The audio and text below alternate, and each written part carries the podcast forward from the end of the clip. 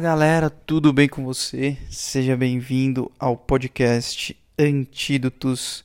Aqui a gente vai trocar uma ideia, conversar, pensar junto sobre como nós podemos combater todas as heresias e pensamentos do mundo, todas as formas de pensar que de alguma maneira estão destituídas da maneira correta como Deus gostaria que nós pensássemos e enxergássemos as situações cotidianas, enfim, tudo aquilo que acontece ao nosso redor. Então seja muito bem-vindo ao podcast Antídotos. Eu, Caio Sayeg, vou conduzir algumas entrevistas, algumas coisas interessantes aqui para juntos nós termos um antídoto contra todos os venenos do mundo, todas as doenças de uma certa forma que tentam nos contaminar, contaminar nossa forma de pensar, contaminar é, a forma como a gente estabelece a nossa vida.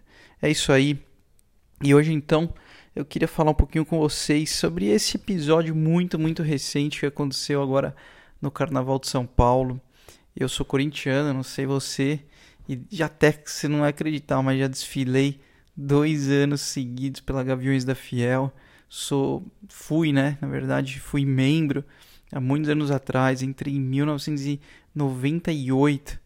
Faz as contas aí. Sou nascido em 86, já tem tempo pra caramba que isso aconteceu. Claro que com o tempo fui perdendo o gosto pela coisa, mas isso foi uma, uma experiência, algumas experiências que eu vivi aí correndo atrás do Corinthians, indo na quadra da escola de samba, mas a vida caminhou, as águas rolaram. Hoje tô aí casado, convertido, pastor, marido, pai, enfim, muitas coisas aconteceram. E para minha tristeza também ver a escola de samba Gaviões da Fiel, que hoje eu não acompanho mais, enfim, claro que não dá para conciliar as duas coisas.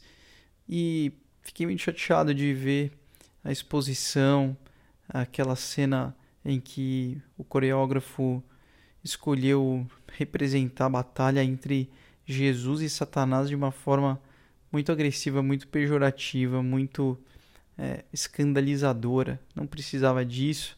Ofendeu a fé de muitos cristãos, seja eles, sejam eles católicos ou evangélicos. Foi uma coisa que realmente não precisava ter feito. Foi é, um excesso, né?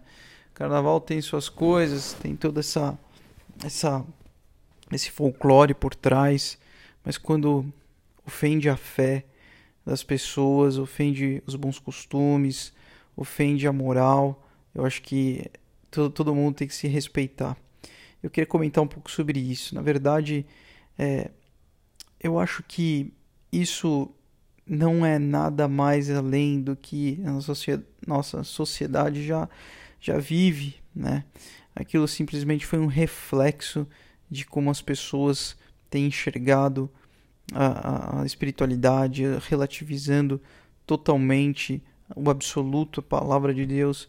Se você conhece um pouquinho, você sabe que em relação a essa batalha entre Jesus e Satanás é exatamente o contrário do que aconteceu. A Bíblia diz que Jesus pisa na cabeça da serpente, um ato simplesmente humilhante para Satanás, que não passa de ser um ser que rasteja aos pés de Jesus, tamanha sua glória, o seu poder, a sua imensidão. Então, eu nem me abalo muito com coisas, com coisas como essas quando eu vejo, porque é por onde o mundo tem caminhado.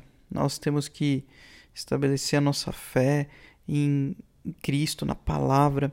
E posso te falar algo, meu querido, minha irmã, meu irmão, meu amigo, minha amiga, você que está aí me ouvindo aquele que tem conhecimento da palavra de Deus, aquele que busca entender as escrituras, não se surpreende com coisas dessa magnitude, porque, primeiro, ele sabe que não teve nada a ver com isso.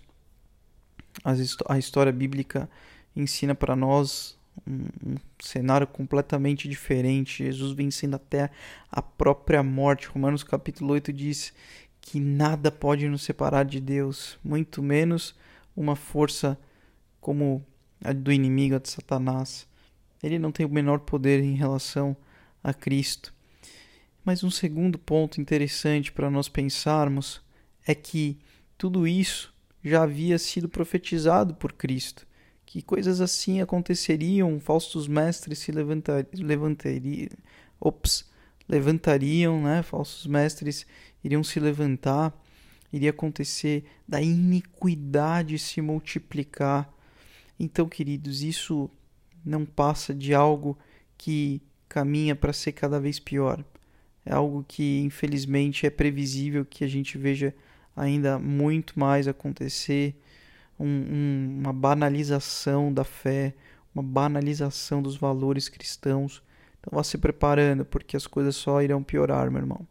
Eu não quero te desanimar, mas essa é uma verdade bíblica, isso é uma tendência e nós temos que estar preparados para, assim como Paulo disse para Timóteo, manejarmos bem a palavra da verdade, para quando nós formos questionados a respeito da nossa fé, nós termos embasamento, conteúdo, respaldo para argumentar, para nos posicionarmos, porque o mundo vai vir, meu irmão, com unhas e dentes para tentar, como um gavião, destruir você como um pintinho, mas que você possa se fortalecer, que você possa se alimentar das Escrituras, para assim como Paulo ministrou a vida de Timóteo, estar hábil ter a palavra de Deus como uma espada em suas mãos e você como um guerreiro para poder vencer todos os desafios, todos os todos os debates. Claro que Bíblia também ensina a gente não entrar em debates, mas quando você for questionado,